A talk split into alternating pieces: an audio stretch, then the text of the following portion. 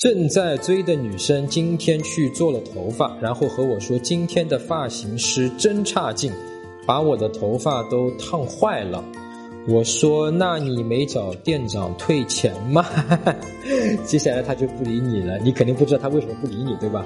我发了很多消息给他，他也没回。我那句话说错了吗？女生跟你讲今天的发型师真差劲，她其实更多的呢是跟你想要一种言情的一个需求，不是要跟你做一个实质性的去替他解决问题，你明白吗？他是跟你在连情，所以你说的这个话主要是在跟他情感上建立一个共鸣。比方他在责怪那个发型师，那么你。可以跟他去一起站在一边说啊，那个发型师真差劲。而你现在说有没有找他去退钱这个事情呢？是你你把他跟你连情求安慰的这个话看成是说。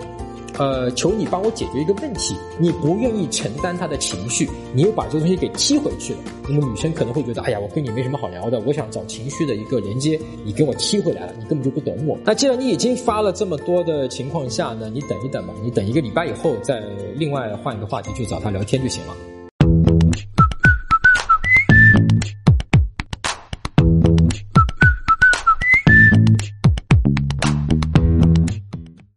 搜索微信公众号“陈真”，啊，这个戴眼镜的呢，就是我。点一下这个人，你就加上我了。